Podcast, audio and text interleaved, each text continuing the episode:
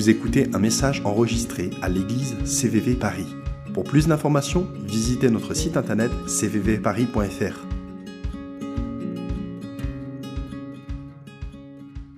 On va parler pèse, on va parler fric, on va parler blé, thune, flouze, oseille, brique, pépette, grisby, caillasseron, sous-sous.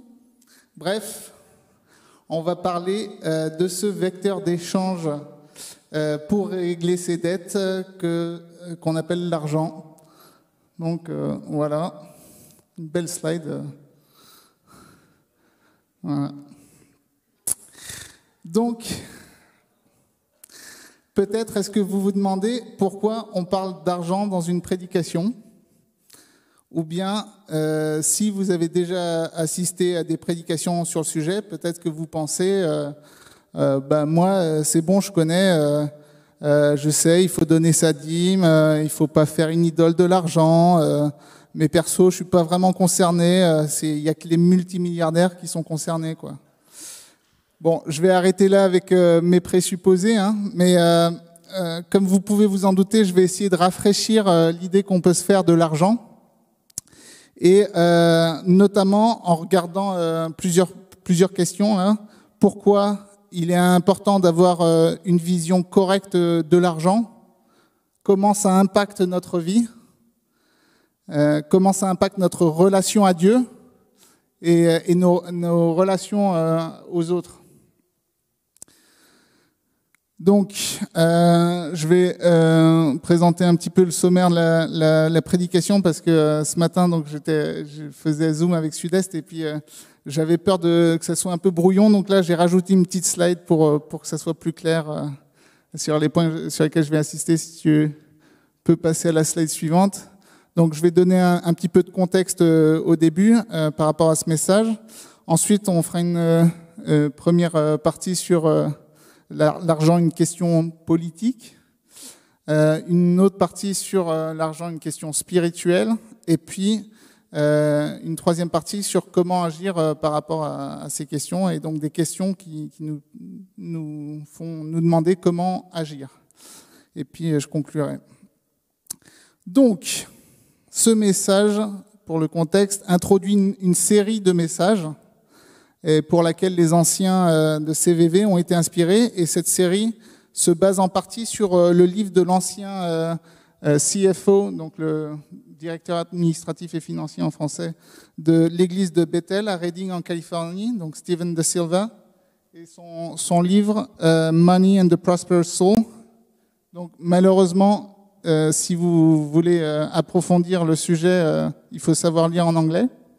Mais rassurez-vous, si vous parlez pas anglais, on fera les prédications en français quand même. Donc euh, et euh, juste pour la petite anecdote, Steven était venu euh, à, à, CVV en novembre 2013 avec son épouse euh, Donna de Silva euh, dans le cadre d'une conférence sur le fait de changer les atmosphères spirituelles. Et autour de nous, qui avait été un moment fort pour CVV.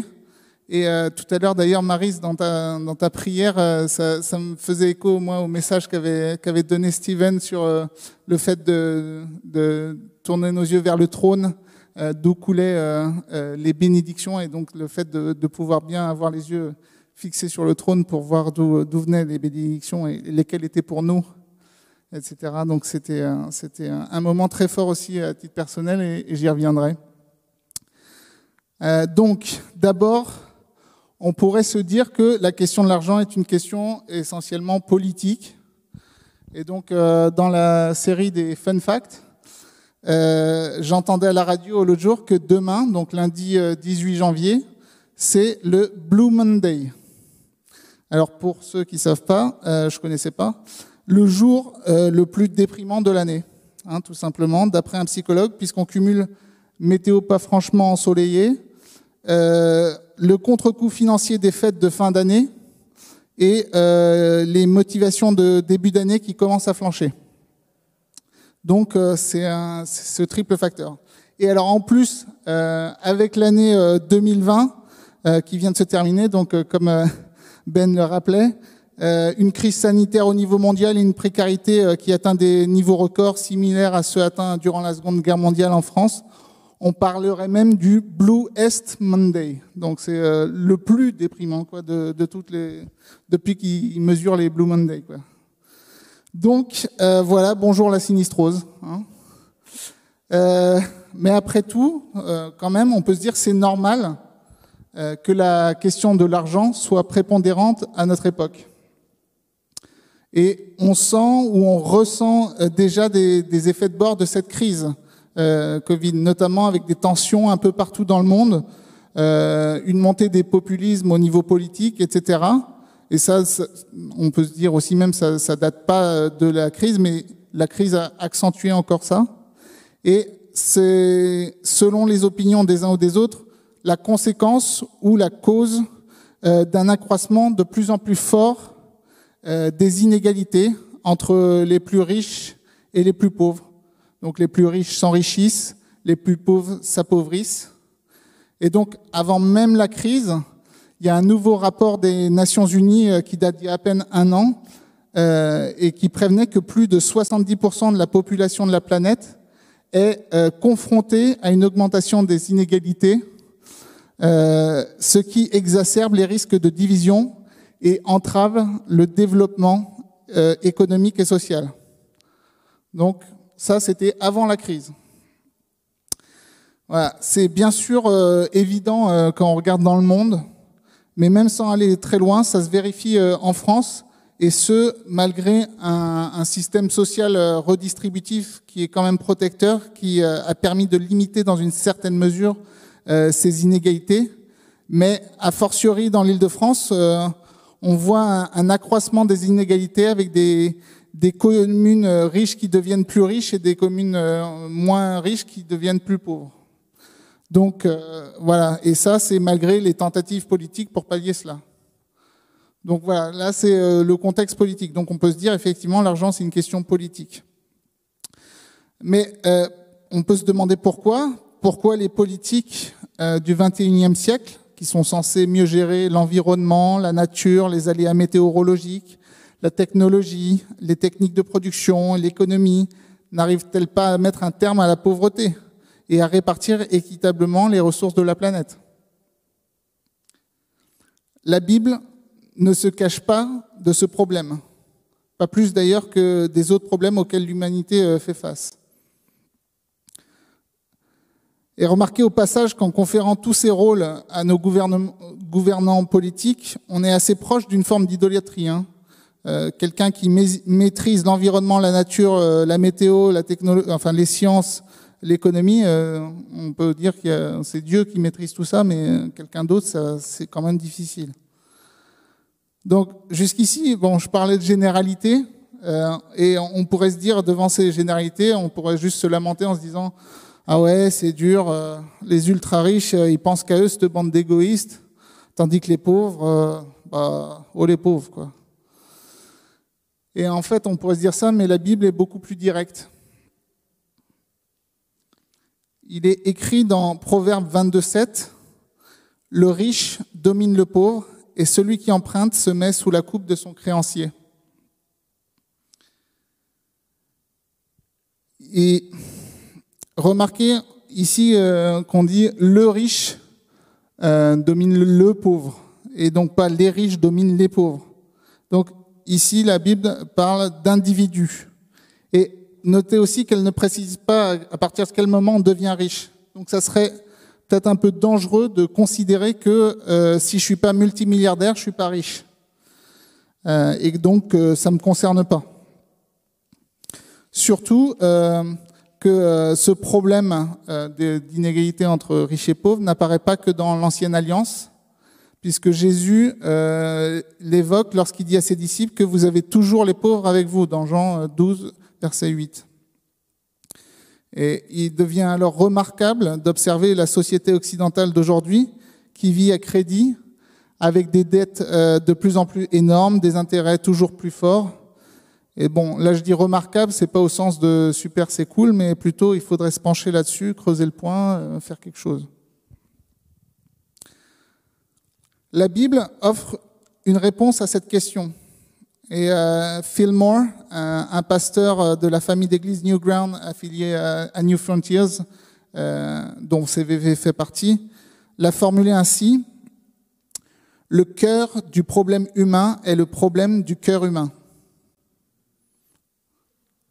Donc, je vous laisse digérer cette euh, tournure. Euh, juste pour l'anecdote, il l'a écrite dans un chapitre qui s'appelle Comment euh, vaincre la peste. Donc, ça fait écho aussi à notre situation actuellement. Donc, le cœur du problème humain est le problème du cœur humain.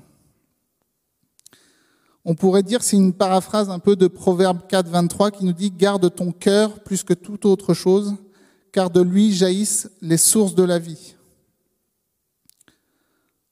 Et Jésus a aussi précisé, ce qui sort de la bouche vient du cœur, et c'est ce qui souille l'homme, car c'est du cœur que viennent les mauvaises pensées, les meurtres, les adultères, les impudicités, les vols, les faux témoignages, les calomnies.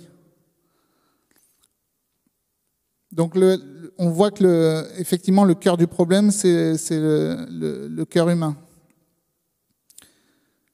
Et on le sait parce qu'on l'a expérimenté nous-mêmes et le monde en subit aujourd'hui les conséquences. L'homme euh, s'est délibérément détourné de, son créateur pour orienter son cœur vers quelque chose d'autre. Et, donc, en fait, à partir de ce moment-là, l'argent, c'est juste un révélateur de ce qu'il y a dans le cœur de l'homme. L'argent en soi n'est pas bon ou mauvais, mais c'est bien la manière dont il va être utilisé qui va être bonne ou mauvaise. Et utilisé pour faire le bien ou pour faire le mal. Et finalement, c'est ça qui va être magnifié, c'est-à-dire qui va être monté, montré de façon exubérante euh, de ce qui se trouve dans notre cœur. Et, c'est pour ça que ça, interroge notre relation, euh, notre relation à l'argent. Dieu veut interroger notre relation à l'argent euh, au travers de sa Trinité, le Père, le Fils, la parole et l'Esprit. Il veut, il veut savoir qu'est-ce qu'il y a dans notre cœur. Et il nous appartient donc personnellement de, regarder à notre manière de gérer ce qui nous a été confié, que ce soit euh, l'argent d'ailleurs ou d'autres dons ou puissances que Dieu nous donne. Où plaçons-nous notre confiance? D'où provient notre paix et notre sécurité? Est-ce que ça vient des politiques ou encore de l'argent que nous recevons chaque mois sur notre compte en banque? Ou bien de celui qui est la source de toute bénédiction et à qui toute la terre appartient, y compris l'or et l'argent? Comment est-ce qu'on utilise ce qui nous a été confié? Est-ce qu'on le garde pour nous-mêmes ou est-ce qu'on l'enterre de peur qu'il nous soit dérobé? Ou bien est-ce qu'on manifeste la générosité du royaume en investissant libéralement ce que Dieu nous a prêté afin de récolter des fruits beaucoup plus précieux que l'argent ou l'or? Donc la question de l'argent, elle est peut-être politique, mais elle est aussi et surtout éminemment spirituelle. L'apôtre Jacques nous rappelle que comme le corps sans âme est mort, de même la foi sans les œuvres est morte. Si donc l'Esprit de Dieu vit en nous et que nous croyons aux promesses qui nous sont faites quant au royaume de Dieu, c'est-à-dire si nous avons la foi, comment est-ce que cela doit se traduire, c'est-à-dire quelles œuvres, quels fruits sommes-nous appelés à produire, et notamment en ce qui concerne l'argent? Donc Dieu nous appelle bien évidemment à faire le bien, mais comment ça se traduit lorsqu'on parle d'argent? Là encore, Jésus nous donne des exemples concrets. Quand il dit par exemple dans Luc 6, euh, versets 30 euh, et 35, Donne à quiconque te demande et ne réclame pas ton bien à celui qui s'en empare. Aimez vos ennemis, faites du bien et prêtez sans rien espérer, et votre récompense sera grande et vous serez fils du Très-Haut, car il est bon pour les ingrats et pour les méchants. Et si on, regarde cet, appel, si on écoute vraiment ce que dit cet appel, c'est clairement à l'opposé de ce qui se fait dans le monde aujourd'hui, dans nos relations avec les banques, dans les relations entre banques centrales et États, et peut-être même dans les nôtres. Et c'est intéressant de voir si on compare ça et euh, euh, même dès euh, les débuts de la Bible, dans le Pentateuque, ce que les, les, Juifs appellent la loi ou la Torah, Dieu nous a mis en garde contre de telles pratiques. de, de, prêter à, à, intérêt. Donc, par exemple, je vais vous donner une série de versets et je vais peut-être pas tous les lire, mais, mais vous les aurez affichés. Euh, Exode 22, 25, si tu prêtes de l'argent à mon peuple, au pauvre qui est avec toi, tu ne seras point à son égard comme un créancier, tu n'exigeras de lui point d'intérêt. Lévitique 25, 35 à 37, si ton frère devient pauvre et que sa main fléchisse près de toi, tu le soutiendras. Tu feras de même pour celui qui est étranger et qui demeure dans le pays afin qu'il vive avec toi. Tu ne tireras de lui ni intérêt ni usure, tu craindras ton Dieu et ton frère vivra avec toi. Tu ne lui prêteras point ton argent à intérêt et tu ne lui prêteras point tes vivres à usure.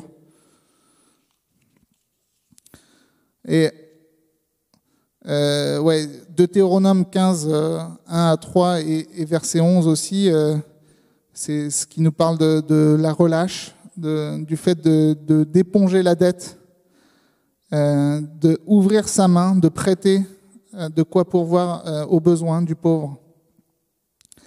Et donc voilà, je, peux, je pourrais continuer toute la liste. Hein, tu peux passer même le dernier verset, mais, mais grosso modo, vous avez compris l'idée. Euh, c'est que que Dieu s'intéresse à comment on utilise notre argent et notamment vis-à-vis des pauvres. Et euh, je souligne au passage que Jésus accomplit euh, la loi de manière bien supérieure, c'est-à-dire qu'il ne se contente pas de de, de, pas hum, exiger d'intérêt des pauvres, mais lui-même, il donne sa vie pour des étrangers. Donc la, loi, elle disait principalement de s'occuper de ses frères, mais Jésus lui-même donne sa vie pour des étrangers, c'est-à-dire nous.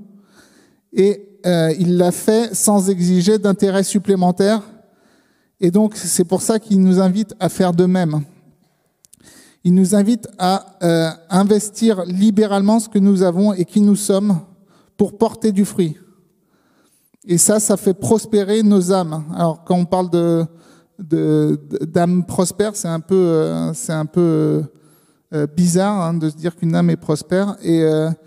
Et en fait, Steven De Silva euh, exprime un petit peu ça euh, en, expliquant que euh, une âme prospère, c'est une âme qui, est en paix et qui qui qui a ce bon en, hébreu on dit shalom, la paix qui qui qui est pas seulement l'absence de guerre, mais qui qui est l'abondance, qui on est bien quoi. Et et donc euh, ça nous amène à, à, faire prospérer nos âmes et à libérer celles des captifs. Et à ce titre, il convient de rappeler que nous, euh, qui sommes appelés du nom de chrétiens, euh, la routine pour nous euh, ne doit pas être une option, en fait. On peut pas se, euh, se contenter de, de, de, suivre une routine, mais on doit vraiment être à l'affût, en fait, de ce que Dieu est en train de faire pour pouvoir, comme Jésus, euh, participer à ce qu'il est en train de faire. Et c'est ça en fait notre appel. Alors le, bon, l'idée bien sûr c'est pas de se, se, flageller et se dire ah mince euh, euh je fais des, de la routine etc. Mais c'est plutôt de, de transformer notre manière de penser pour ne plus euh, suivre notre train-train quotidien, mais vraiment être à l'affût, essayer d'aiguiser nos, nos, nos, pensées, de tourner nos, nos pensées vers ce que Dieu est en train de faire. Et, et donc, comme le dit euh, Steven de Silva, euh, cette citation euh, que j'ai prise de son livre, les saisons d'instabilité ou de crise telles celles que nous traversons actuellement sont toujours d'importantes occasions de nous réveiller. Elles testent nos priorités et nous appellent à nous réengager envers notre appel biblique à être sel et lumière autour de nous. Donc lui, euh, dans son livre, il faisait référence à la crise financière de 2008, mais je pense que euh, cette citation s'applique sans réserve à toutes les crises auxquelles on peut faire face, euh, auxquelles on peut être confronté, et donc notamment la crise qu'on qu vit actuellement.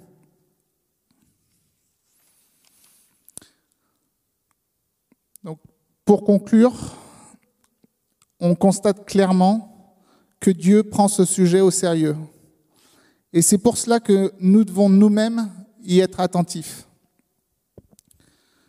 Si l'argent est une puissance et que la question de l'argent est spirituelle, c'est donc qu'il y a des esprits qui sont à l'œuvre. Et dans cette série euh, de prédications, on aura l'occasion de, nous, de se focaliser sur trois esprits en particulier qui touchent à l'argent. Donc l'esprit de Dieu et puis deux autres esprits qui s'opposent à lui et qui sont toujours actifs aujourd'hui. Et euh, ça sera l'objet d'autres prédications, donc je ne vais pas en dire plus, mais un petit euh, teaser. Hein. Euh, et ouais, comme l'exprime le, prophète Agur dans les Proverbes, ne me donne ni pauvreté ni richesse. Accorde-moi le pain qui m'est nécessaire, de peur que dans l'abondance je ne te renie et ne dise qui est l'Éternel, ou que dans la pauvreté je ne dérobe et ne m'attaque au nom de mon Dieu. Ça veut, ça veut pas dire c'est, euh, c'est mal d'être, euh, euh, d'avoir de la richesse, ce passage. C'est juste, faisons attention à, notre relation à, l'argent et à, à, la place que l'argent a dans notre vie. J'ai, envie pour le moment, pour la fin de cette prédication ce soir, qu'on puisse euh, prendre le temps de réfléchir euh, aux questions un peu que j'ai évoquées tout à l'heure et nous remettre devant Dieu euh, dans la prière et peut-être aussi, si Dieu vous le met à cœur, dans le jeûne pour nous laisser être interpellés. Tu peux passer aux questions. Donc la première, c'est où plaçons-nous notre confiance? La seconde, c'est avons-nous été régénérés par la puissance du Saint-Esprit? Et est-ce que cela se voit dans la manière dont nous gérons notre argent? Est-ce qu'on manifeste le royaume de Dieu par notre générosité? Il y en a une qui est, bien là aussi. Croyons-nous que c'était plus facile à l'époque des apôtres de mettre tout en commun qu'aujourd'hui et donc euh, finalement les principes qui sont évoqués dans les pages du Nouveau Testament ne pourrait pas s'appliquer à notre vie au XXIe siècle. Ou bien est-ce que nous sommes ici en Occident, en particulier, euh, sous le joug d'un esprit menteur qui détourne nos yeux du seul vrai Dieu et de son Messie Jésus? Et ça, c'est... Euh, alors ce matin, il y avait Gordon qui, qui, qui est participé au culte. Et il disait, c'est des questions où il n'y a pas de réponse toute faite. Il n'y a pas de formule euh, magique, si, sinon ça, ça ferait bien longtemps peut-être qu'on aurait résolu euh, les problèmes, mais c'est des questions qu'on ne doit pas non plus laisser de côté. Et donc, rassurez-vous, on ne va pas vous jeter dehors, euh, surtout euh, pour ceux qui nous regardent à distance, puisqu'ils sont chez eux. mais je pense qu'il est important de prendre le temps d'analyser l'état de notre cœur. Et ne laissons pas le diable détourner notre conscience de ces questions. Euh, c'est pas encore une fois pas un appel à s'autoflageller, c'est vraiment euh, ne pas éteindre l'esprit, euh, comme le dit l'apôtre Paul euh, sur ces questions, mais au contraire le laisser renouveler notre intelligence et nos pensées. Donc pas juste nos pensées, mais vraiment notre intelligence, c'est-à-dire notre manière de penser, notre, notre manière de réfléchir. On a vraiment besoin de ça. On peut pas, on peut pas, on peut pas arriver à quelque chose si on n'a pas une intelligence qui est renouvelée. Et le dernier point, c'est d'être résolu dans notre volonté d'agir comme il nous le montrera. Ce qui va nous révéler en, pendant qu'on réfléchit à ces questions, c'est, c'est, ça va être peut-être des défis euh, très durs, euh, des défis personnels, etc., dans un contexte difficile, mais vraiment qu'on ait la, la capacité aussi euh, et ça, c'est ma prière d'être résolu euh, dans notre volonté pour agir.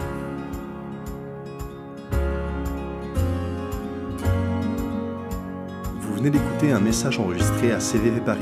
Pour plus d'informations, visitez notre site internet cvvparis.fr.